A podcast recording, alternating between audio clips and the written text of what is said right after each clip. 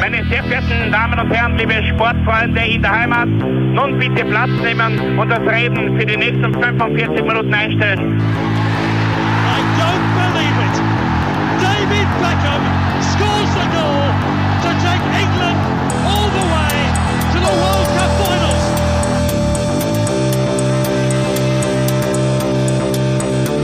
Oh, they've scored! I do not believe what I've just seen! Troy Deeney has scored a penalty! He scored! Oh, Troy Deeney has scored from a Leicester penalty that was saved by Almunia! Und warten noch ein bisschen, warten noch ein bisschen, dann können wir uns vielleicht ein, ein Viertel genehmigen. Herzlich willkommen, liebe Zuhörer und Sportfreunde, zur neuen Folge des Trikotaustauschs, dem Podcast über Fußballtrikots und Fußballkultur. Mein Name ist Florian Bruckmüller und an meiner Seite darf ich wie immer Klaus Vogelauer begrüßen. Hallöchen und äh, ciao amici. Ja, italienisch wird's wieder. Wir haben jetzt, glaube ich, schon die Ein dritte Mal. Phase, ja, die dritte Phase der Ausrüsterschaft ähm, erreicht in, in Italien. Mhm. Wir haben uns von den großen Namen äh, zu den mittelständischen Betrieben äh, äh, vorgeackert und jetzt ähm, kommen wir zu einem Ausrüster, der Kultfaktor in Italien genießt, muss man wirklich so sagen. Mhm. Bei uns eher so, ja, nicht belächelt wird, das ist komplett falsch, äh, so irgendwie Exotenstatus genießt, aber Das eher, ja. Exotischer Style-Faktor, sage ich jetzt mal, weil, weil die Trikots und Designs der Firma Enere Mhm. doch irgendwie den Charme der 80er und, und späten 70er Jahre ähm, doch ähm, gehabt haben Mhm. und auch die ähm, Trikot-Designs ähm, der 90er geprägt haben, finde ich. Ja, Waren zum Teil, sehr ja, absolut. schon. progressive Designs, die da aufgetaucht sind. Oder war Mhm. im, im Vergleich dazu, also jetzt, wenn du, wenn du hernimmst, die klassischen Ausrüster, die damals waren, Kappa, Le Coq Sportif, Adidas natürlich, Puma, äh, eher konservativ und da ist mit Enere eine, eine junge Firma da gewesen, die sich was getraut hat. Ja, vor allem auf dem italienischen Markt. Man muss halt sagen, dass die 70er mit Admiral in England äh, auch schon durchaus progressiv waren. Ähm, und in England halt dann Umbro auch noch zu erwähnen sein sollte, äh, was die, die Marken betrifft.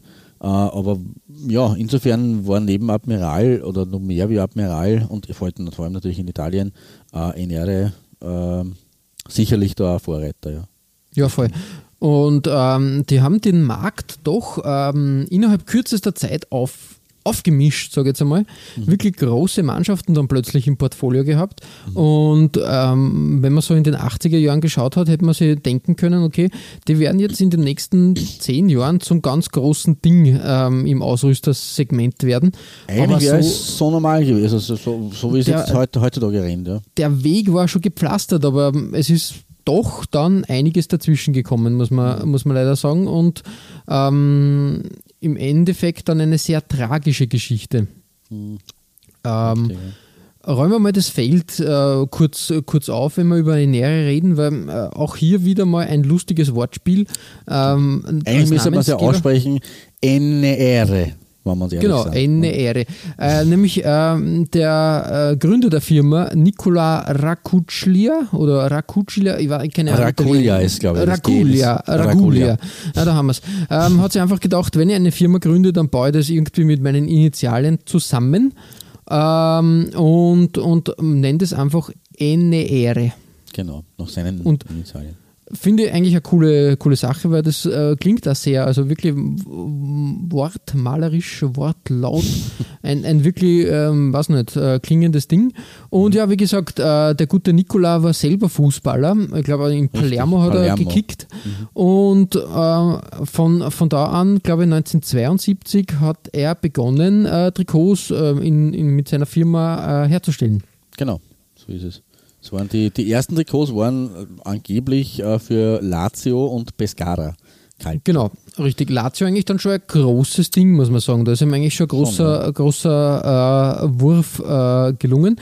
Und ähm, er hat klein angefangen, aber über, über die Jahre äh, ist er einfach wirklich, wirklich groß geworden und hat dann, glaube ich, seine Firma mh, doch aufbauen können ähm, und, und wirklich, wirklich auch, auch in Italien etablieren können. Ja, natürlich, ja, Ein weiterer Beweis für dieses Etablieren war ja, dass dann die, die äh, Schiedsrichterkleidung auch eine Zeit lang von Enere Genau, wurde. richtig, du sagst das. Und dann ist einfach losgegangen. Dann war auf einmal ähm, der, also ich möchte halt unsere Auswahl jetzt nicht vornehmen, aber äh, AS Rom zum Beispiel, dann natürlich, äh, dann natürlich äh, Napoli. AC, Napoli, AC Mailand. Natürlich Napoli ganz wichtig in der, in der, in der Maradona-Ära. Das war Genau. halt, da, da bist du im Schaufenster gestanden. Das muss man, muss man echt sagen. Was auch interessant ist, was mir bei den Recherchen untergekommen ist und was mir gar nicht so bewusst war, ähm, dass äh, Ende Ehre auch für sieben Spiele, glaube ich, die italienische Nationalmannschaft ausgerüstet hat. Äh, lustiges Detail am Rande. Ähm, natürlich damals war, war im italienischen Verband, wie wir schon öfters besprochen haben, diese, diese Regel ist ja, glaube ich, erst Anfang der 2000er Jahre mit Kappa dann so richtig gefallen, ähm, war es nicht erlaubt, äh, den technischen Sponsor irgendwie auf dem Trikot oder, Genau. oder insgesamt auf Teamwear zu sehen. Richtig. Ähm, äh, der waren die Italiener Nicol- ganz, ganz äh, streng, was das betrifft. Richtig, ähm, der gute Nicola hat aber, ähm, aber da eine ganz tolle Idee gehabt und hat in den, in den Aufwärmmanteln, also eh diesen, kennt man eh diese, diese dicken Mäntel oder Regenmäntel oder was sind, hat er in den, in den, äh, in, die, in die Gürtelschnalle das Logo einfach reingepresst. Ja, So war, war das dann doch irgendwie sichtbar, ja. Also wirklich, äh, wirklich auch, glaube ich, eine sehr innovative, äh, innovative Firma. Und ähm, ich glaube, es hat dann irgendwann das äh, Joint Venture mit äh, Emidio Lazzarini gegeben. Der ist für viele bekannt, weil er die Marke Pantofola d'Oro äh, gegründet hat. Also ich glaube, es ist ein Familienunternehmen und ähm, diese Familie hat die, die, die Marke Pantofola d'Oro. Eine Firma, die, glaube ich, bis heute Fußballschuhe im hochpreisigen Segment herstellt. Das ist halt eher, weiß nicht, so also richtige, in Italien haben, glaube ich, ein paar, paar Fußballer äh, Pantofola d'Oro Fußballschuhe. Ist aber eher ein Nischenprodukt und man kennt es halt eher von hochpreisigen Sneakern. Ja. Das ist nicht ganz meine Welt, muss ich sagen, weil wenn ich einen, äh, sage jetzt mal, einen Converse Chucks Verschnitt haben möchte, dann oder dann kaufe ich mir das Original und kaufe nicht die mit äh, Gold und Glitzer besetzten Pantofola Naja, Dinge. richtig, ja. Aber ja, das ist meine Sicht der, der, der Dinge. Äh, da bin ich Purist und da, find- da gehe ich zum Schmied und nicht zum Schmiedel, auch wenn der Schmiedel mit Swarovski-Steinen daherkommt. Ja, ähm, so schnell, wie es bergauf gegangen ist, ist dann eigentlich auch bergab gegangen. Ähm, aber ich möchte halt gar nicht zu viel vorwegnehmen. Das werden wir jetzt, glaube ich, im, Lau im Laufe der zehn Trikots, die wir da für euch herausgesucht haben. Und ich, haha, ich sage schon, ich glaube, es werden nicht ganz zehn, weil es gibt wieder eine 1, 2, 3, 4, 7, 8 Doppelbelegungen. Aber ich muss, muss ehrlich gestehen, ähm, ich habe mich schon äh, auf dieses NR, ähm, auf die NR-Folge sehr gefreut, weil das ein Thema war, weil das irgendwie auch eine, ein, ein gewisses Geheimnis war, diese Marke für mich. Ähm, stimmt, sie war ja, ja. präsent und dann verschwunden und doch irgendwie, man, Lazio und Rom und äh, wie sie alle hassen, die Mannschaften waren ja nicht irgendwelche unbekannten Drittligamannschaften, das Ja, waren eben, große, richtig. große Vereine genau. oder sind große Vereine, die da mit, mit dieser Marke gespielt haben und die Marke war ja wirklich präsent und plötzlich, wie aus dem, na, wie aus dem Nichts, wir werden das dann schon noch aufklären, verschwindet Richtig. einfach diese Marke und dann Paff. denkst du, ja, das ist, das ist dann sehr kurios und das weckt natürlich unseren äh, Wissensdrang und ähm, darum war das einmal interessant, diese Geschichte aufzuarbeiten und sich da mal behind the scenes durchzuwühlen. Das ist richtig. Man muss ja dazu sagen, also Mannschaften, die bei uns nicht vorkommen, aber äh, ich hätte sie gern, oder zumindest eine von denen gerne reingenommen, ähm, sind unter anderem äh, Dinamo und Rapid Bukarest oder auch Partizani Tirana, was es in Albanien und Italien gibt, ja doch, ist ja doch nicht so, hat ja doch eine gewisse geografische Nähe. Ähm, auch die wurden von NR, NR ausgerüstet.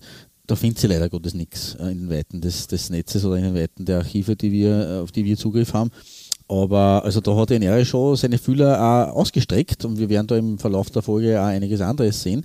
Äh, und umso überraschender ist hat dann dieses, äh, ja, Puff, diese, diese, dieses Verschwinden, plötzliche Verschwinden bekommen, der Marke. ja. Wobei es ja eben ein kein äh, so richtiges Verschwinden war, aber wie gesagt, das werden wir alles noch, noch hören.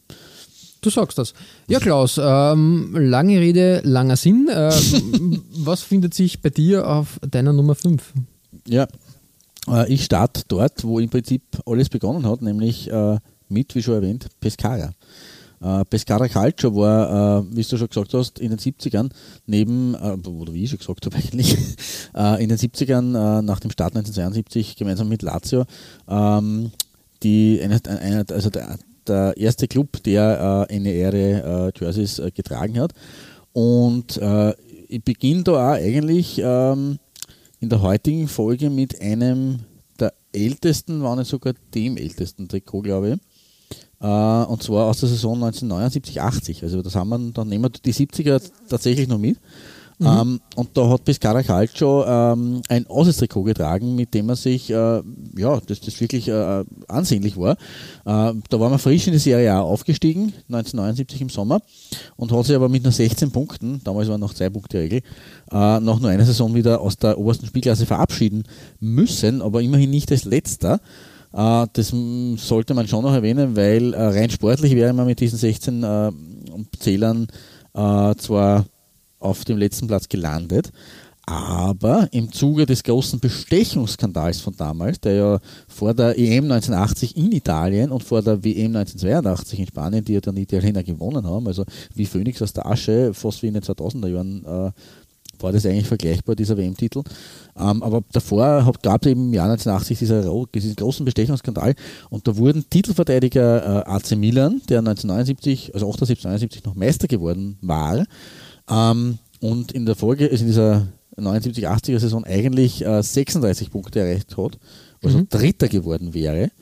Äh, ebenso wie auch Lazio, die haben 25 Punkte eigentlich gemacht gehabt, äh, zum Zwangsabstieg verdonnert und dementsprechend hinter Pescara zurückgereiht. Also Pescara hat äh, dementsprechend platzierungstechnisch nur sehr knapp äh, den Klassenhalt ver, äh, verpasst, weil sie sind von 16 Teams 14. geworden und äh, drei mussten absteigen, also Milan und Lazio waren 15. und 16. Das ist eigentlich auch unvorstellbar, aber halt durch diese ähm, äh, Strafzurückversetzung äh, äh, und mhm. Pescara hat eben als 14. dann aber doch punktemäßig auch wieder relativ äh, deutlich äh, den Klassenhalt äh, verpasst. Aber sie haben es, wie schon erwähnt, in Style gemacht und mit einem Shirt in von, von NR, mit dem sie, in dem sie sich meines Erachtens eigentlich nicht verstecken mussten. Das war nämlich ein wirklich großartiges äh, Away-Trikot ähm, mit weißen Nadelstreifen, die fast ein bisschen stromlinienförmig da daherkommen, sehr dick eigentlich sind. Ähm, auch wenn es Nadelstreifenmuster ist, aber sie sind durch, dieses, durch diesen Stoff, schaut es sehr ähm, anders aus. Wie, nicht mhm. wie die heutigen Nadelstreifen daherkommen, sondern wirklich so dicke weiße Linien, äh, ein kräftiges Blau, ein wunderschöner ähm, V-Kragen mit einem Polo-Stehkragen äh, äh ähm, und den langen Ärmeln. Also das ist, und NR war da im schon aufgedruckt, man sieht aber da gar nicht das Pescara-Logo. Also es ist eigentlich auch umgekehrt kurios irgendwo, dass man das Club-Logo nicht sieht, aber dafür den Ausrüster. Ähm, aber sehr ja, dynamisch und, und wirklich, also für, die, für das Ende der 70er Jahre extrem modern, finde ich. Ja, ja, finde ich auch richtig, du sagst das. Also ähm, bahnbrechend. Ja, kann man, kann man schon sagen, dass, so da, sagen. dass da einiges, ähm, da hat man die, die, den ersten äh, Fußabdruck oder quasi die erste äh, Design-Duftnote schon erschnuppern können. Das ist richtig, ja den ersten, äh, die erste Duftmarke gesetzt. Ja, voll. Und ja, also das war deswegen mein, mein Auftakt heute mit äh, diesem äh, Trikot im großartigen Meerblau mit den weißen dicken, äh, dicken Nadelstreifen. Freue mich, dass es gefällt. Also wie gesagt, ich finde es auch sehr, sehr ansehnlich, vor allem für diese Zeit. Jawohl, finde find ich ein, ein guter Start. Ähm, ich leite da gleich ganz frech weiter ja, zu, zu, meiner Nummer 5, weil ähm, mit deinem Trikot ist eine Duftmarke gesetzt worden und äh, mit meiner Nummer 5 ist eher ein, glaube ich, ähm, Copyright Infringement äh, ausgelöst worden. Weil was ich da äh, wieder mal äh, entdeckt habe, das habe ich ja schon zum Sport gemacht, das äh, langjährige Trikotaustauschhörer wissen ja, dass ich ein großer Freund und Fan des Designs des ähm, Trikots der deutschen Nationalmannschaft der WM 1990 bin. Finde ich wirklich eins der schönsten Trikots überhaupt. Auch das mhm. Design hat Gott sei Dank eine Neuauflage gefunden, jetzt in, mhm. in jüngerer Vergangenheit. Ähm, auch sehr gelungen, ähm, sehr, sehr schön umgesetzt. Eine ähm, schöne Reminiszenz an, an äh, die Designarbeit der, der, der 90er. Ja, und dann bei meiner nähere äh, Recherche was, was sehe ich da? Was ist da los? ist es denn die Möglichkeit, dass, dass da Atlanta Bergamo beim Away-Shirt 1990, 91 einfach den Erfolg des Heimturniers in Italien mitgenommen hat und einfach das Trikot dreist äh, der kopiert hat, das Adidas-Trikot. Also mehr kann man dazu nicht sagen. Also natürlich, es ist nicht ganz ident, äh, weil die weil die ähm, Streifen, äh, diese, diese platzierten Streifen da etwas übereinander gefächert sind. Ja, aber, aber es aber ist schon hey, sehr- das ist schon, schon ziemlich heftig. auch wenn die Farbgebung, also das Blau, Schwarz, Blau, da echt, echt schön und gelungen ist. Auch das Tam Oil von mir aus auch, auch da seine Berechtigung findet. Ja, schaut ein Das- bisschen botschert aus, aber für diese Zeit äh, ist es schon vollkommen in Richtig. Ordnung. Also. Und, und das Bergamo-Logo der damaligen Zeit ja auch Super. irgendwie super, super simpel ist, eigentlich schon zu simpel für, für die damalige Zeit. Ähm, Finde ich das wirklich, wirklich, ähm, ja, einerseits gelungen, andererseits ziemlich dreist. Ich habe dann ein bisschen versucht nachzurecherchieren, ob es da irgendwie von Adidas ähm, äh, irgendwie äh, was auf die Finger gegeben hat. Schwierig zum herausfinden. Na ich glaube, damals war die Zeit auch nicht so, ähm, ja, weiß nicht. Da, es war ein bisschen einfacher noch, da ist noch nicht diese Copyright-Geschichten noch nicht so radikal Ja, und vor allem von diversen Anwälten durchgezogen in, worden. in manchen Dingen ist, äh, bei manchen Dingen ist ein bisschen der Mantel des Schweigens dann gehüllt worden oder Mhm. ist nicht so groß aufgekocht worden, wie heutzutage das sein würde. Trotzdem eine interessante Fußnote der Designgeschichte. Ähm, wir haben das ja schon ein paar Mal durchgespielt. Wie Ja, das, ja. Auch, auch Umbro hat es bei, bei Venedig damals kopiert und das ist mir einfach, man, es zeigt halt auch, wie wichtig das Trikot damals war ähm, oder wie das Design einfach, was das ausgelöst hat. Und sicher für mich, also ich lehne, das, lehne mich da mit meiner Expertise jetzt weit aus dem Fenster, aber ich sage einfach einmal, äh, es war halt ähm, der, der Grundstein für das moderne Trikotdesign. Dieses Trikot. Ja, Ja, äh, aus dem Fenster ist eine gelehnt, aber, These, aber ich sag's einmal. Es kann, kann man schon so unterschreiben. Also es ist jetzt natürlich äh, eingefärbt mit, mit deiner persönlichen Vorliebe, aber ich, ich, ich unterschreibe das schon. Also das ist sicherlich äh, äh, eine nicht, sehr, nicht zu gewagte These, sondern eine, eine sehr gute These. Ja, danke dir. Bitte, bitte. Eine gewagte These auf der 5 mit einem gewagten Trikot auf der 5. Äh, etwas gesetzter, aber nicht, wie soll man sagen, ähm, also auf keine, keinen Fall langweilig, weil ich glaube, da verbirgt sich auch eine interessante Geschichte hinter dem Trikot. Ja. Ähm, ähm, da geht es weiter bei dir auf der 4. Das ist korrekt, weil ähm, nicht nur für Italien, auch für andere Nationalteams war NR aktiv und das insbesondere in Südamerika. Äh, und dort hat man zwei äh, sozusagen fast Nachbarn ausgerüstet, unter Anführungszeichen, äh, weil zwischen denen liegt eigentlich nur ein bisschen Argentinien. Streng genommen. Wird vielleicht in Südamerika nicht so gern gehört, wenn, ich das so sage, aber ähm, wenn man jetzt Argentinien ein, paar, ähm, Gebiete im Norden Argentiniens wegnimmt, dann wären sie Nachbarn. Es handelt sich auch um phonetisch sehr ähnlich gingende Nachbarn, nämlich äh, also quasi Nachbarn, äh, nämlich Paraguay und Uruguay. Äh, und das Trikot von letzteren, also von der Celeste, des Doppelweltmeisters, das ist meine heutige Nummer 4. Und das nicht nur, weil es eine meiner liebsten Fußballnationen ist, wie auch, glaube ich, im Laufe der letzten äh, 130 Folgen äh, dem einen oder anderen Hörer schon aufgefallen sein könnte, sondern auch, weil die Himmelblauen in diesem Jersey 1995 zum Copa America Sieg gestürmt sind. Äh, und das nur dazu zu einem Titelgewinn äh, daheim, weil das Turnier hat in diesem Jahr zum siebten Mal äh, in Uruguay, in diesem kleinen Land am Rio de la Plata stattgefunden. Äh, in einer Phase nur dazu, wo man eigentlich damit noch nicht unbedingt rechnen konnte, weil ein Jahr davor hat man bei der WM 94 in den USA noch zuschauen müssen, war nicht qualifiziert, was damals eigentlich auch schon, ja, also ich würde nicht sagen eine Sensation, aber doch überraschend war. Uruguay war 1986 und 1990 äh, dabei bei den Weltmeisterschaften und ist ja an sich trotz, trotz allem als Doppelweltmeister und mit großer Fußballtradition gesegnetes kleines, wenngleich kleines Land. Ähm, schon äh, oft unter die äh, Top-Nationen in Südamerika zu reihen, aber da haben sie es eben verpasst. Ähm, und deswegen war das umso überraschender, dass dann das Heimturnier der Copa America ein Jahr später äh, ganz furios gestartet äh, wurde, nämlich mit einem Gruppensieg in der, in der Gruppenphase, in der Vorrunde.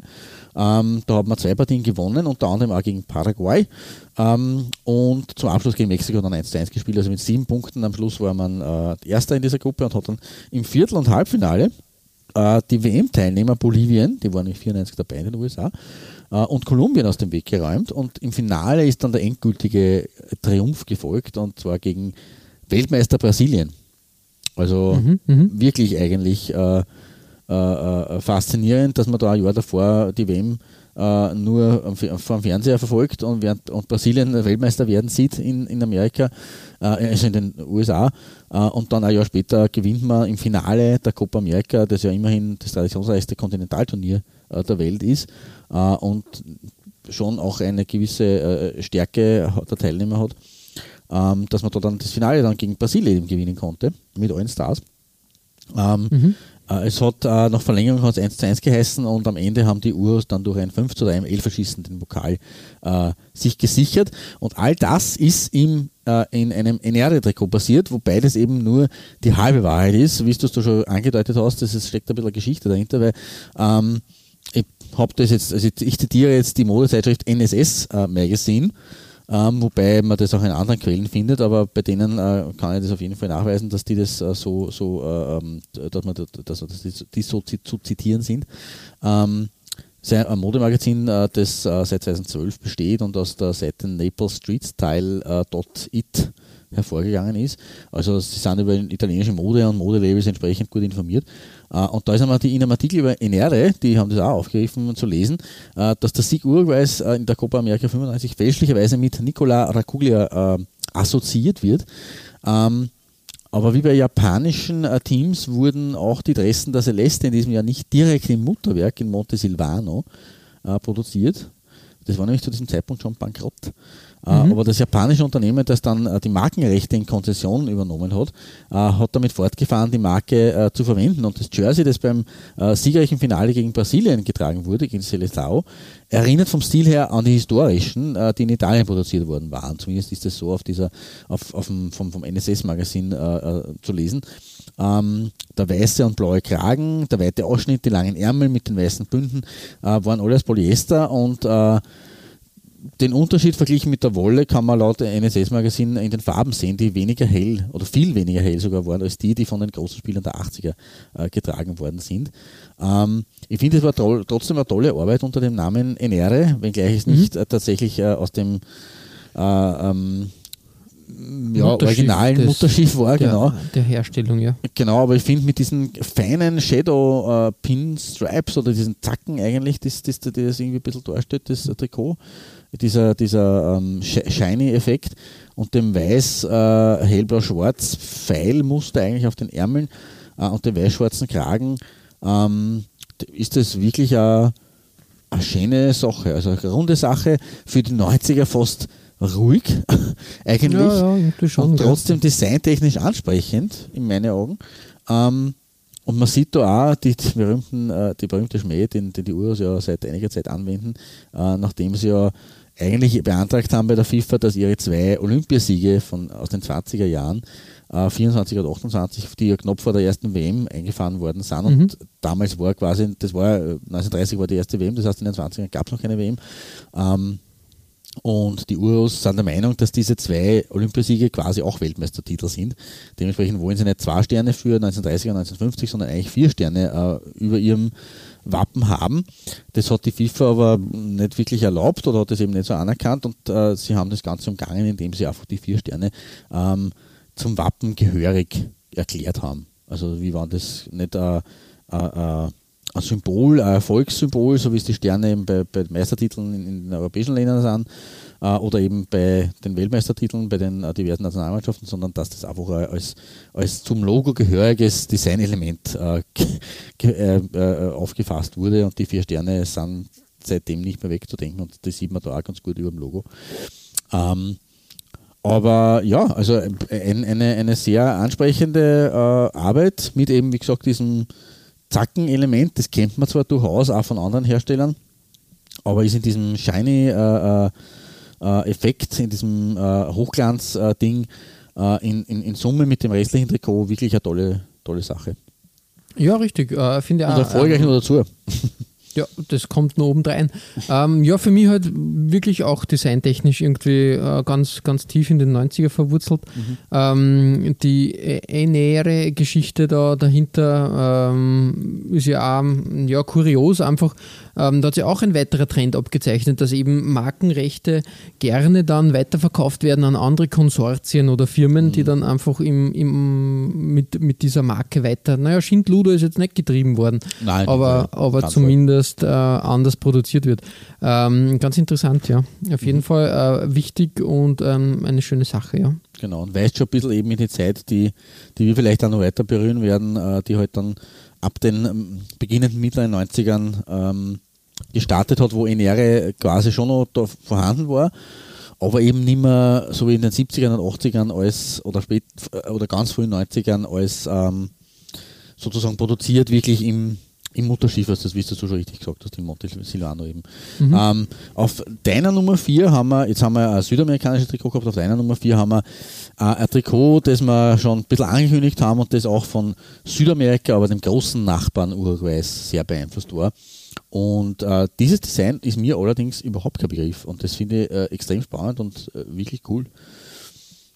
Ja, auf meiner Nummer 4 hat sie ähm, eine Doppelplatzierung, aber ähm, äh, quasi eingenistet. Ah ja, Entschuldigung, natürlich, ja, aber das, ich habe jetzt Bezug genommen auf das erste. Nein, nein, kein Problem. Ähm, und wir haben es schon ange angeschnitten, natürlich, äh, wenn man über, über Enere spricht, äh, darf man natürlich äh, den SST Napoli nicht vergessen. Mhm da muss man halt auch sagen, ja, wir haben über, über die Neapel-Trikots schon öfters gesprochen, klarerweise mh, mm, designtechnisch meistens, meistens äh, vor allem in den 80ern und, und äh, frühen 90ern sehr gleich gehalten. Mhm. Bei den Auswärtstrikots wird es aber dann wirklich interessant und da habe ich ein schönes äh, Design gefunden, mhm. eben auch aus der Saison 90, 91 ähm, ja, äh, wirklich auch, auch, ganz, ganz cool gehalten mit Mars als, als Sponsor.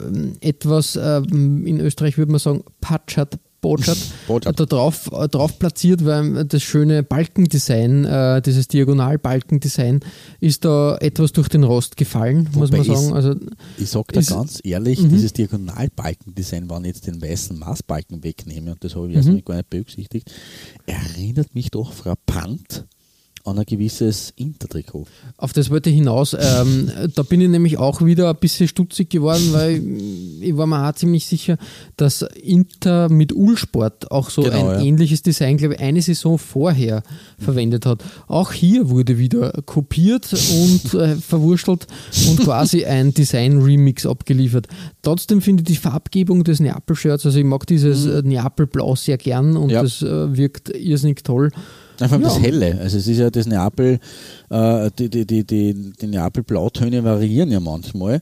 Ähm, sie haben jetzt in den 2010er Jahren hellblauere Heimtrikots oder, oder Trikotfarben gehabt ähm, und in den ausgehenden 80ern, genauso wie jetzt aktuell, auch wieder in den 2010ern, ein dunkleres Blau auch. Also das ist, ist nicht ganz konkurrent, finde ich. Mir gefällt das hellere auch besser. Also das ist ja. kein, kein, Himmelblau, aber halt so ein helles Blau einfach.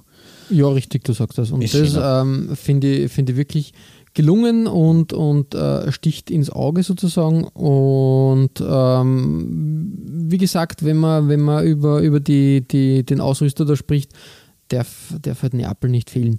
Ja. Auf meiner tatsächlichen, also tatsächlichen, auf meiner richtigen Nummer 4 mhm. gibt es einen Exoten und da war ich selbst verwundert und da war ich ein bisschen baff. Wir reisen nämlich weder nach Italien noch nach Uruguay oder sonst wohin, sondern es geht ins ferne Finnland. Und dass ich da ein NER-Trikot gefunden habe aus der Saison 90-91, hat mich dann schon etwas verwundert. Ja, äh, es geht zu äh, Tamperen Ilves, äh, Tamperin Ilves, äh, eine Mannschaft, äh, die, also Sportclub aus, aus Finnland, wie schon gesagt, aus Tampere. Äh, Tampere ist ungefähr mh, mm, eher, eher im Süden Finnlands zu mhm. finden. Mhm. Eine, eine mm, Stadt mit fast 250.000 Einwohnern, nicht so klein, muss man mhm. sagen. Ja.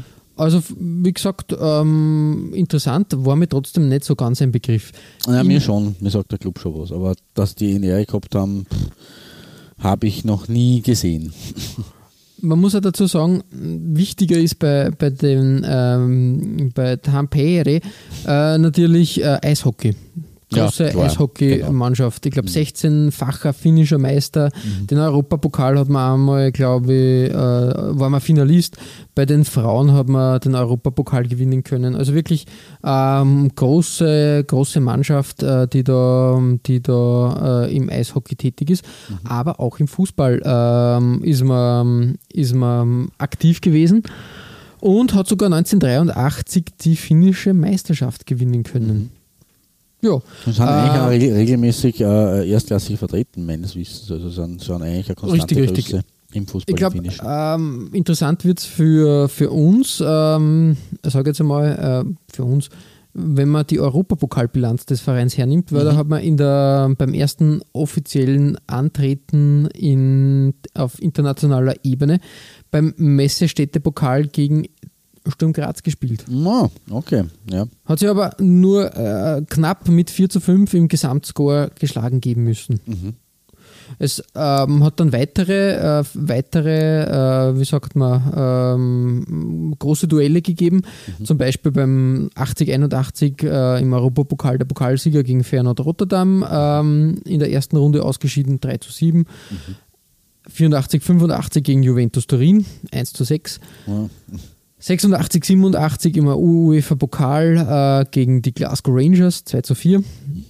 Ah, knapp 91 eigentlich. Ja, eigentlich schon. 91, 92 hat man es tatsächlich in die zweite Runde geschafft, ist aber dann an der Roma gescheitert. Und ich glaube, 18, 19 hat man es dann in der Quali, in der ersten Qualifikationsrunde zur Europa League äh, gegen Slavia Sofia nicht geschafft aufzusteigen. Okay. Aber da war man zumindest auch irgendwie international einmal äh, vorhanden, sage ich jetzt einmal. Wenn man sich das Trikot jetzt anschaut aus, aus der ähm, Saison 90, 91, ja, ähm, äh, klassisches 90er-Jahre-Design. Also die, die Mischung aus Orange-Grün wird dann bei deiner Nummer 1, glaube ich, nur interessant, würde mal behaupten. Da kommt das auch vor, Ja. aber dieses, äh, dieses äh, wilde Quer, weiß nicht, erinnert mich an, an, ähm, an die Space Invaders, die ein bisschen großgezogen sind, also sehr pixeliges Design und ja, irgendwie interessant. Als, als ähm, Logo äh, von Tamperen ist, ich kann das nicht definieren, ob das jetzt ein Löwe ist oder irgendein anderes Viech. Ein komisches, ein komisches Tier auf jeden Fall, sage ich mal. Also ähm, äh, ein, ein wildes Ding, ähm, der Itali äh, italienische, der finnische Waldlöwe. In, in, in Finnland sind die Waldlöwen, glaube ich, zu Hause. Ah, okay. Das kann schon sein, ja. Na, kann nicht sein, war Spaß. Also. aber, aber, nicht aus. aber vielleicht, ja, weiß nicht, vielleicht, äh, vielleicht äh, irgendwie, wie du richtig sagst, eine Sagengestalt und von daher, ja, auch ganz nett anzuschauen. Äh, mir hat ein bisschen, äh, äh, also ich habe das erschreckend gefunden, dass da immer noch bis heute diese Comic-Variante da, da Ja, die ist äh, schon sehr verwirrend. als wäre das von einem betrunkenen Finnen in der Kneipe äh, bei einigen Wodkas gemalt worden. Aber gut, äh, so soll es auch sein. Und ja, Klaus, äh, auf deiner Nummer 3 wagen wir jetzt den großen Sprung zum Superstar-Fußball der 80er. Ja. Und auch hier hat Enere äh, mitgemischt äh, und ähm, das finde ich schon sehr beachtlich. Das ist korrekt, ähm, weil in den diversen Abhandlungen über NR wird auch eben ein US-Team erwähnt und niemand geringerer als die legendären New York Cosmos, die ja auch bei uns schon ihre Auftritte hatten. Äh, allerdings ist, ist das natürlich schon so lang her und in einer trikottechnisch relativ weit entfernten Zeit, dass sich äh, in diesem Fall ziemlich Widersprüchliches äh, gefunden hat auf meiner Recherche. Ähm, ich habe beispielsweise ein weißes Heimshirt der Jahre äh, 77 bis 80 ähm, entdeckt oder gefunden. Äh, das ist das erste, was man da in meiner Zusammen... Also ich muss dazu sagen, es ist jetzt keine Doppelbelegung, aber es sind ein paar, äh, man muss es in einem größeren Zusammenhang sehen, deswegen habe ich da ein paar Bilder dazu gefunden. Ähm, also dieses weiße Heimschild der Jahre 77 bis 80, äh, da gibt es eine sehr gut aufgestellte Webseite zu dem Thema, was die äh, NASL der Jahre 68 bis ähm, 84 betrifft. Also vor allem Trikot äh, mäßig. Die äh, heißt äh, www.nasljerseys.com. Äh, Ähm, und äh, diese eigentlich sehr gut informierte und aufgestellte Webseite zeigt, dass äh, dieses Jersey erst um einige später in Verwendung war. Äh, davor war nämlich Admiral, Athleta und, und das erklärt vielleicht die Verwirrung, die ebenfalls auf zwei, eine weitere auf zwei Initialen beruhende italienische Modemarke äh, bei den Cosmos in Charge, nämlich LS. Ja, eine Auch große ein Marke Begriff. der 80er Jahre, so jetzt einmal, wichtige Lifestyle- und Genau. Tennismarke vor allem, ja. Richtig. Und auch eben wie Enere oder Enere, äh, benannt nach zwei Initialen, nämlich LS, nach Leonardo Servadio. L Ah, okay, ja. und S. Das war mir, war mir nicht so bekannt. Genau, also es ist Ich auch eben, gelernt. Ja, man lernt nie aus und wir informieren immer gerne im Trikotaustausch. auch einander. Wir Ähm, Infotainment. Genau. Also äh, in Perugia gegründet, übrigens schon im Jahr 1959, also Mhm. äh, auch schon etwas älter. Ähm, und die waren eben auch bei den äh, Cosmos, haben auch ihre Finger ähm, im, im Spiel gehabt. Äh, ich habe da ähm, aus der LS-Zeit ein Leiberl gefunden, das äh, als Road- oder Away-Trikot von 1980 aufgeführt wird. Auch in einem schönen äh, dunkelblau. Äh, und da sieht man am Markerl, also am, am, am äh, Waschzettel, äh, das LS-Logo und die, den LS-Schriftzug. Aber wir, waren, wir, sind, wir sind bei Enere und Enere hat dann tatsächlich erst 1985 die Dressen hergestellt.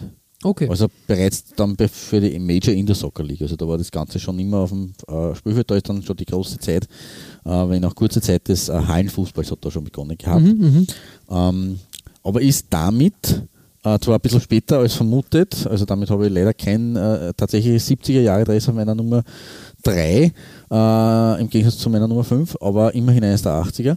Ähm, aber immerhin ist es damit, ähm, nach der Einstellung der NSL 1984 äh, und dem äh, Aufkommen des Hallenfußballs im Jahr 1985 das äh, für das sozusagen das letzte Dress der New York Cosmos bis zur Neugründung 2010. Weil 1985 hat nach dieser Saison mit diesen NR-Dressen ähm, haben die Cosmos sozusagen ihren Spielbetrieb eingestellt. Also ist sich zurückgezogen eigentlich aus dem, Mhm, ja, aus dem ja, ja. Fußball und äh, haben 25 Jahre dann geruht, unter Anführungszeichen, bis dann quasi äh, derjenige, der das, äh, das Namensrecht an diesem Team hatte, dann für die neue NSL oder für die zweite Liga in Amerika ähm, die Cosmos neu gegründet hat. 2010 eben. Aber damit eben ein, auch, wieder äh, verknüpft mit einer eigentlich historischen äh, ähm, Phase oder his, äh, einem historischen Jahr sozusagen, eigentlich das Ende der, der Kosmos, äh, der klassischen Kosmos. Äh, und ich habe das weiße Heimshirt dieser Saison 1985 auf meiner Nummer 3. Äh, herrlich klassisch, aber natürlich das Abschlusstrikot eines legendären Teams und deswegen ähm, eigentlich auch wieder sehr ähm, ja, zu, zu ähm, Na, wichtiges Betonen, Zeitdokument, wichtiges auf, auf jeden Zeitdokument. Fall richtig. Und, und wie gesagt, äh, New York Cosmos ist uns ja schon ein paar Mal über den Weg gelaufen und das Genau. ist halt auch für mich irgendwie so, ja, wir haben auch schon darüber gesprochen, natürlich der große, der große Hollywood-Fußball, die großen, äh, das erste Mal, dass da halt so ein Star-Ensemble ähm, mitkickt und ähm, ja, wie gesagt, ähm, finde ich, äh, finde ich echt ja, äh, wichtig auf jeden Fall. Und darum, Genau. also das ist, dass da noch NR seine Hände im Spiel gehabt hat, ist natürlich eine Kombination, die ihresgleichen sucht. Ich habe übrigens nicht nur das weiße, sondern auch ein blaues äh, Road-Trikot gefunden. Also ich habe euch beide dann auf die Homepage äh, kann man dann finden, ähm, aus derselben Saison. Finde ich beide sehr, natürlich sehr klassisch. Ähm, das Blaue mit dem Stehkragen in Gelb natürlich auch nochmal äh, cool, aber das Weiße genauso mit dem blau-gelben Kragen. Ähm, ein schönes Zeitdokument auf jeden Fall. Ja, ähm, um, um bei Bronze zu bleiben, aber jetzt zu dir zu kommen, äh, wir wechseln wieder über den großen Teich und kommen wieder in heimische Gefilde. Ja, richtig, du sagst das. Ähm, wir hüpfen zum AC Milan. Den haben wir auch schon im, im Vorgespräch etwas anklingen lassen. Stimmt. Auch hier ähm, haben nicht nur die ganz großen wie Adidas und jetzt Puma zum Beispiel oder Lotto oder Kappa äh, mitgemischt, äh, sondern auch NERE in der Saison 83, 84. Und ich habe mir da, wie ich schon oft so sage, natürlich bei diesen großen Mannschaften sind die Trikots hinter dem Heimtrikot interessant und da habe ich ein Away-Trikot gefunden. Ähm, ja, das äh, finde ich beeindruckend, weil ähm, ja, kennt man so gar nicht. Stimmt, ja. So, Aber mir ist, also mir ist der Begriff, aber ist jetzt sehr äh, ungewöhnlich fürs Auge, ja. Also der AC Milan äh, spielt ja normalerweise, also ich bin kein großer AC Milan-Kenner, sage ich jetzt einmal, und ich überlege gerade, ähm, der hat doch regelmäßig weiße Trikots auch, oder?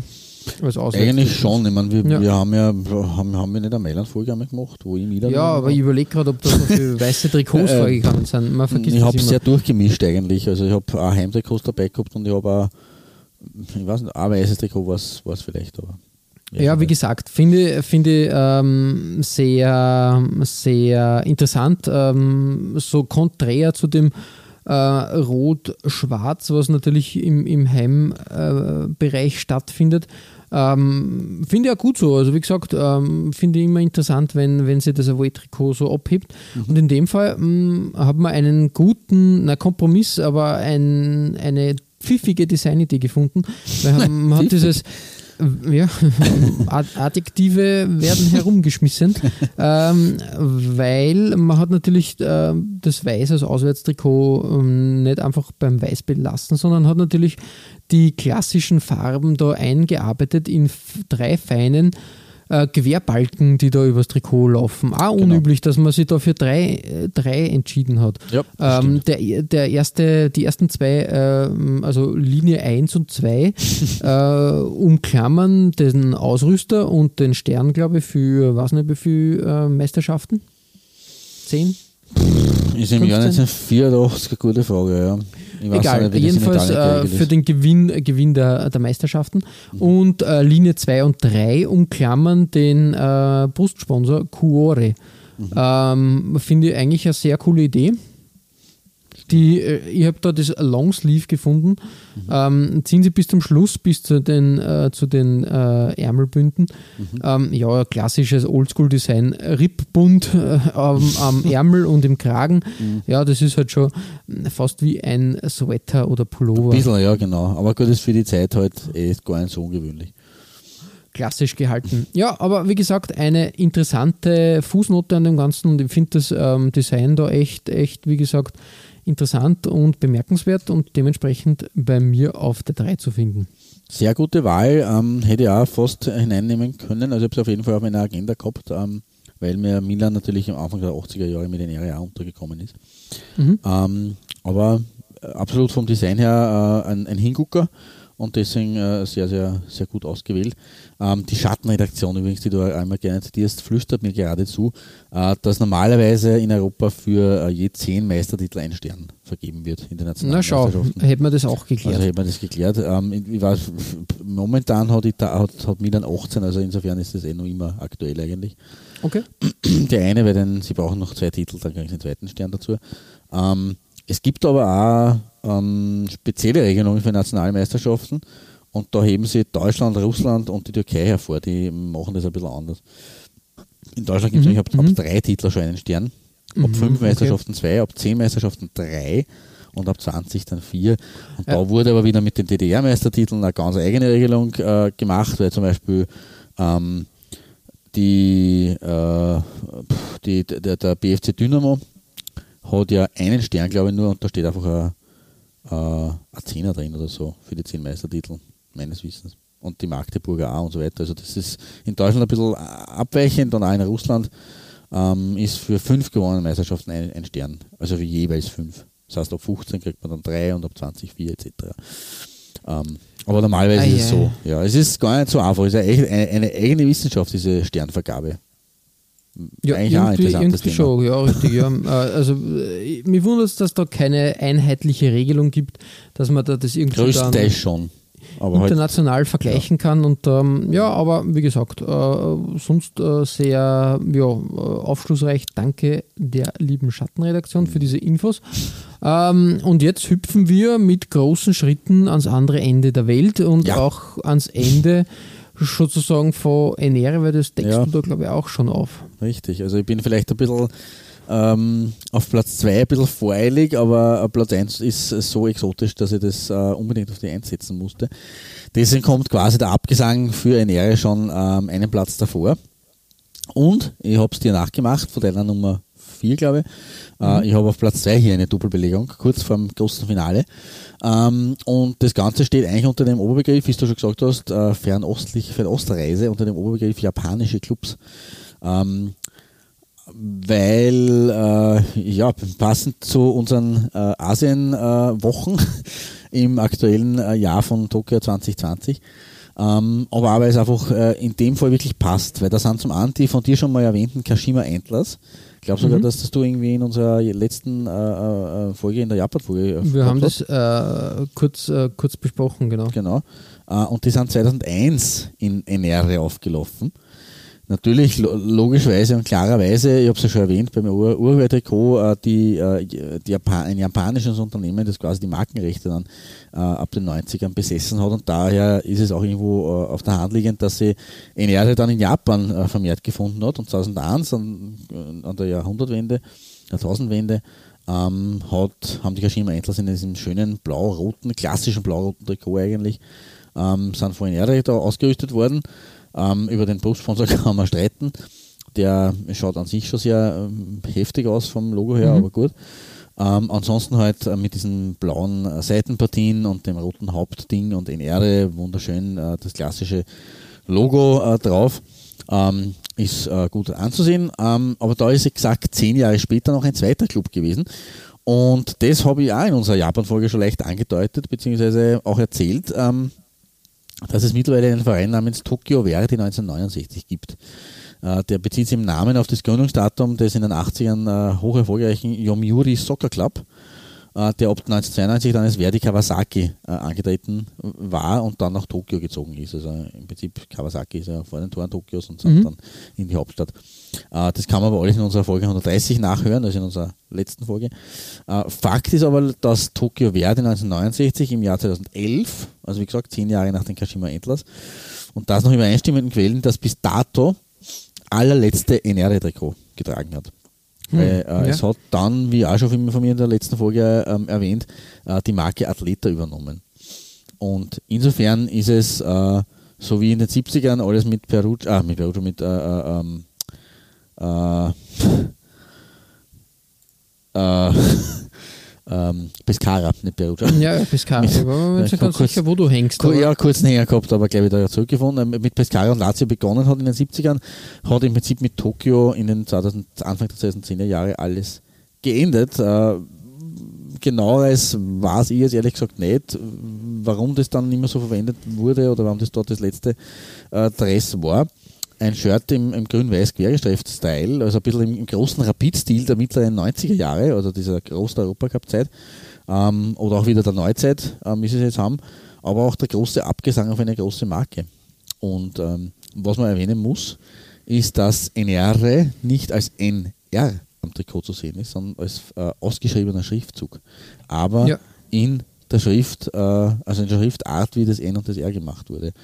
Also man ist da abgewichen dann schon, aber es war offensichtlich ein Zeichen darauf, dass man sich ab verabschieden muss von dieser Marke. Kultmarke, ja, richtig, Genau. du sagst das.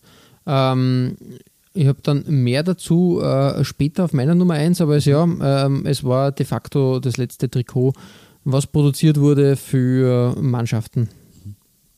ja, bitterer Blick äh, in den fernen Osten, aber den können wir und wollen wir uns in dieser Folge auch nicht ersparen, natürlich. Ja, muss leider sein, Genau. ja, du sagst das. Kurze Schweigeminute für Enere und dann starten wir nochmal äh, wirklich durch auf deiner Nummer 2 nämlich mit einem weiteren ähm, ja, klassischen Enere-Club eigentlich. Ja, äh, der darf nicht fehlen natürlich in der Auflistung. Ähm, mh, mir ist nur äh, aufgefallen, ich glaube, ich habe das Trikot irgendwann einmal schon erwähnt, aber ich möchte es trotzdem ähm, einmal als Aufhänger nehmen und dann eine Premiere feiern im Trikotaustausch. Ähm, wir schreiben wieder die Saison 90-91 designtechnisch äh, ein wirklich starkes Jahr für Enere. Ähm, und die Roma hat da wirklich ein schönes Auswärtstrikot bekommen, wirklich tadellos. Also die, das äh, Goldgelb und das Rot schwingen da wie eine Halfpipe von einer Seite zur anderen. Ähm, man muss ja dazu sagen, ich, ich, ich habe die Vermutung, aber ich bin bei meiner Recherche nicht drauf gestoßen. Ähm, es hat Grafiken gegeben, ähm, dass äh, Roma auch äh, das Design äh, von meiner Atlanta Bergamo Nummer 5 da bekommen sollte. Okay, Ich glaube, das war dann zu offensichtlich gewesen. möglich. Aber wie gesagt, ich finde ähm, diesen, diesen, diese geschwungene Variante wirklich fast schon, fast schon gleich, gleichbürtig, äh, ebenbürtig. Ja, ja, du hast. Ähm, ist ja wirklich eine schöne, schöne Sache, vor allem zieht sie da schön von einem Ärmel zum anderen. Barilla äh, in der Mitte, ähm, Ah, im schönen gut platziert, Genau. richtig, also wirklich tadellos. Der, wilde, Und der jetzt- wilde Wolfskopf halt der damaligen Zeit ist natürlich, der wirkt ein bisschen äh, verhungert oder ja, totenschädelartig, leider Gottes, aber hat, hat derselbe Designer aus, aus Finnland gezeichnet. offensichtlich. Ja. Wobei, ich, ich muss jetzt ganz ehrlich sagen, dieses rot-gelbe Schwingdesign erinnert mich leicht an das Südkorea-Trikot, das wir mal gehabt haben, wenn du dich äh, erinnern kannst. Also zumindest dunkel erinnere ich mich an, so, an dieses, an dieses äh, Schwungdesign, dass man das schon, auch, also nicht, nicht so exakt, aber dass das schon einmal ähm, auch Thema war. In, in, vorhanden war auf Genau, jeden Fall. Richtig, ja.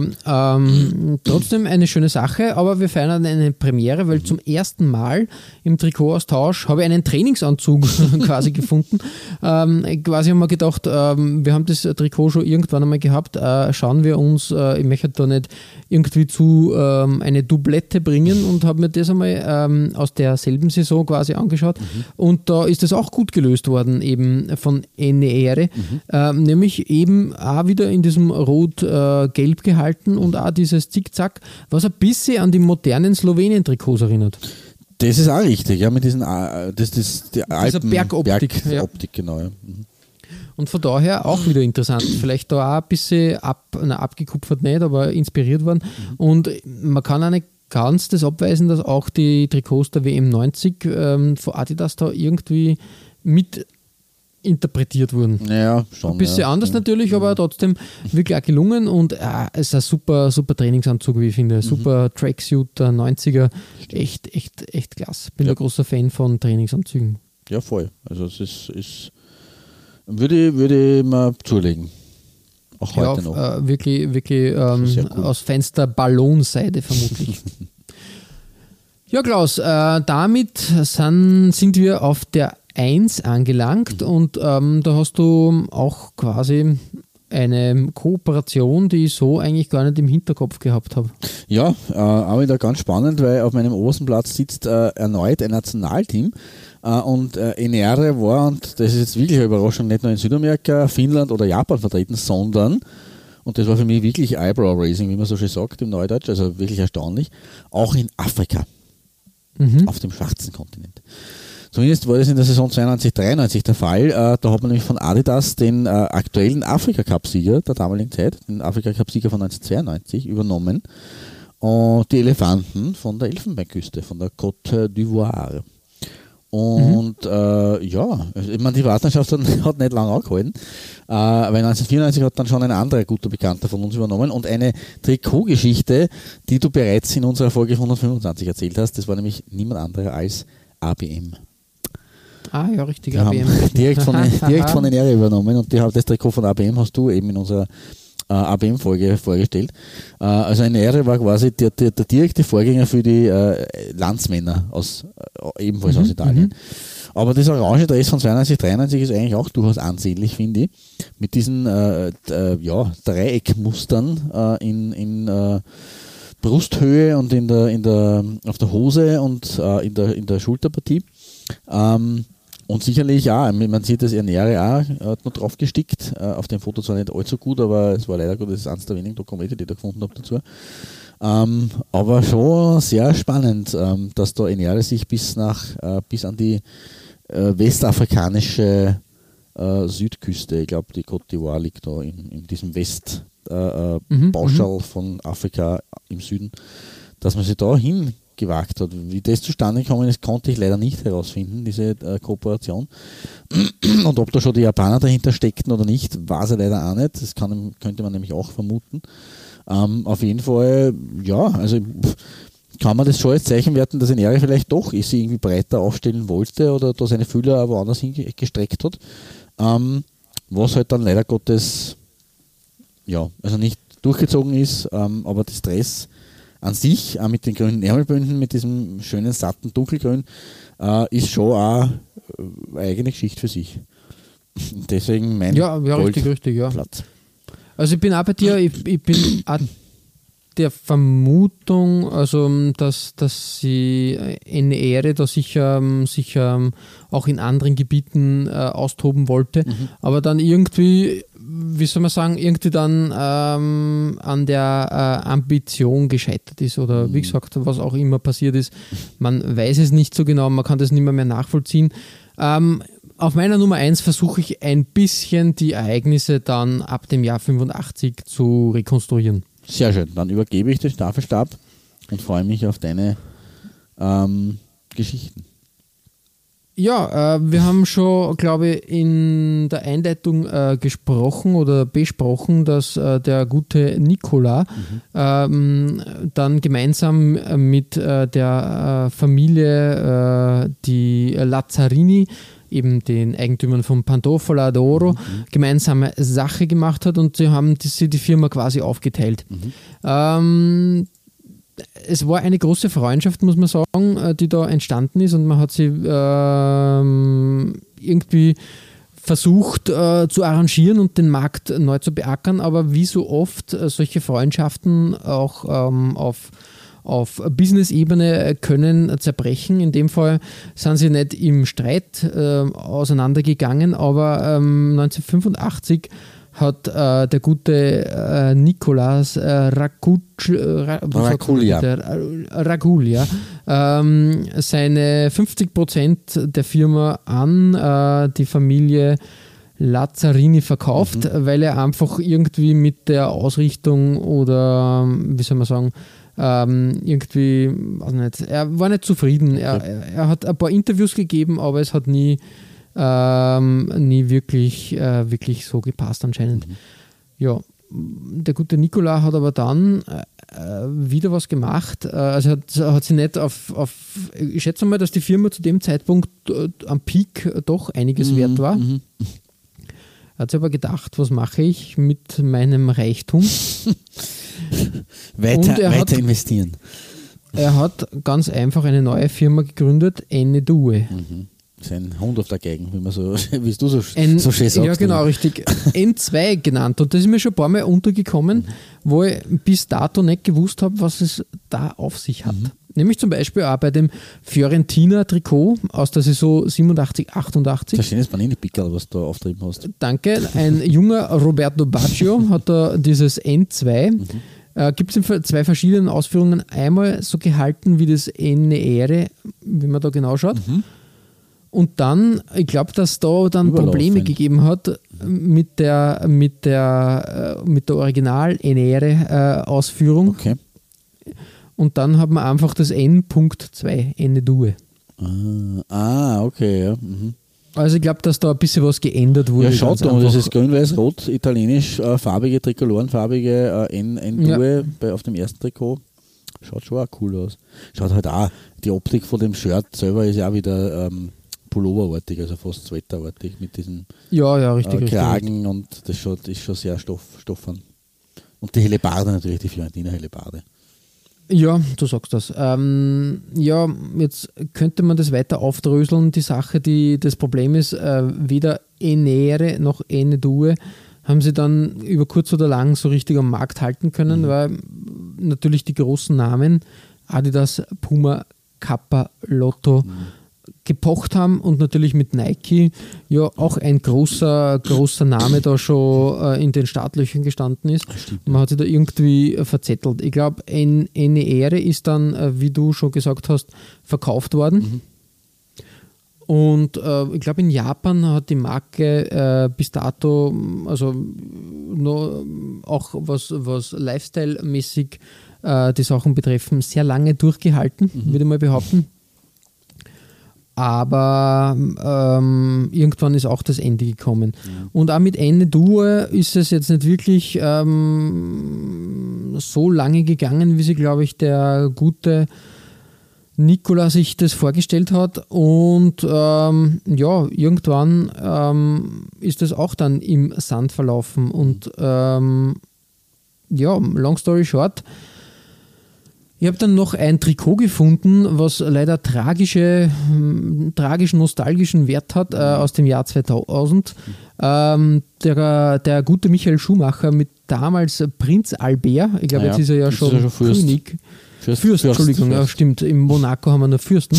ähm, Fürst Albert. Ähm, äh, bei dem klassischen, äh, äh, wie sagt man, Benefitspiel, was Mhm. immer, ich glaube, ein paar Tage vor dem äh, Grand Prix in Monte Carlo stattgefunden hat. Äh, die Mannschaft von äh, Michael Schumacher mit Enne-Due-Trikots. Ah, geil. Also das ist, wie, wie Ja. es, was du das wieder ausgegraben hast, faszinierend. Ja. Respekt. Und äh, Prinz Fürst Albert mit Le Coq Sportif. Ja, schön. Äh, Passt ja super. Patriotisch. Also, Ja, genau, nicht, richtig. Nicht französisch patriotisch, so wie es nicht, man, Genau, aber nicht es hat aber französisch. Ähm, ja, um die ganze Geschichte dann etwas positiv abzuschließen, ähm, die Marke Eine Ehre ist dann in den ähm, letzten fünf Jahren irgendwann zurückgegangen zu, zu dem guten Nikola Rakut, ja, sagst du. Rakulia.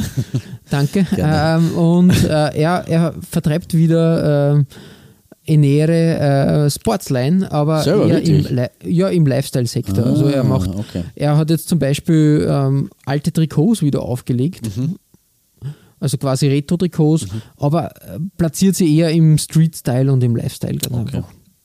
Was ich auch okay finde, äh, finde ich durchaus eine Nische, wo er punkten kann. Mhm. In Japan genießt die Marke immer noch so einen Lifestyle, ähm, ja, ein Lifestyle hoch Mhm. und wird dort gefeiert.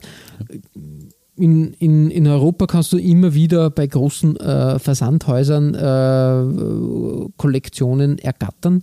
Ist natürlich ein bisschen schwieriger als, als das klassische Nike-Outfit, aber mit ein bisschen, mit, ja, mit ein bisschen Glück äh, kann, man, kann man was finden. Und ja, ich glaube, ähm, eine m, durchaus, ein durchaus positives Ende für diese Geschichte. Es hätte ja auch sein können, dass der, der gute Nikola auf Schulden sitzen Ja, bleibt klar, und da sicher. gar nichts passiert. Oder dass er von gestorben daher ist, das ist ja auch nicht so, Ja. so jung wie dann immer. Finde das okay. Ich glaube, er hat seinen Sohn sogar mit ins Boot geholt ist und die zwei machen da gemeinsame Sache und ja, Cool. Also finde ich, finde ich toll und gefällt ist mir. gerade in der heutigen Zeit, wo Trikots ja wirklich auch dann schon unter Lifestyle äh, akzeptiert sind und wo Trikots halt auch eine große Geschichte sind, aber auch für Sammler, auch für Retro-Fans, äh, finde ich es gut, dass Enere da ein bisschen noch, ja, ich würde jetzt nicht sagen vom Kuchen mitnaschen kann, aber ein bisschen, ein bisschen was, was abkriegt äh, und, und ein bisschen noch wieder äh, Back to the Roots findet. Eine große Marke, eine schöne Marke eigentlich. Du sagst das richtig. Und äh, ein schönes Ende für die Geschichte. Und wir haben gesehen, ähm, ja, äh, wirklich, wirklich schöne Trikots und, und ähm, schöne Designs, die da äh, gestartet wurden. Und ja. Das stimmt. Ihr findet alle besprochenen Trikots als Nachlese der Episode auf unserer Facebook-Seite.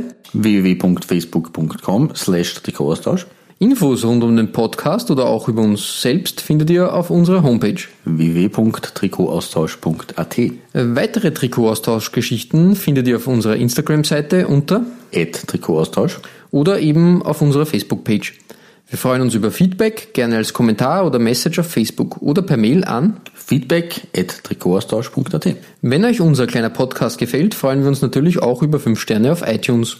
Ja, Klaus, äh, beim nächsten Mal äh, widmen wir uns wieder einer Region oder besser gesagt einem Land.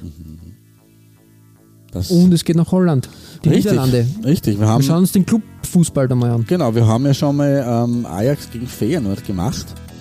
Ähm, und auch schon immer wieder unsere äh, Fühler nach Holland ausgestreckt, aber so richtig, also eigentlich ist schon immer noch irgendwie ein bisschen durch den. Deswegen, äh, ja, machen wir, richten wir den Fokus so richtig drauf und äh, ja, schauen, schauen uns an, was da so los ist. Da gibt es schöne Sachen zu entdecken, auf das freue ich mich. Und bis dahin verbleiben wir wie immer mit sportlichen Grüßen Herzlichen Glückwunsch. und bis bald.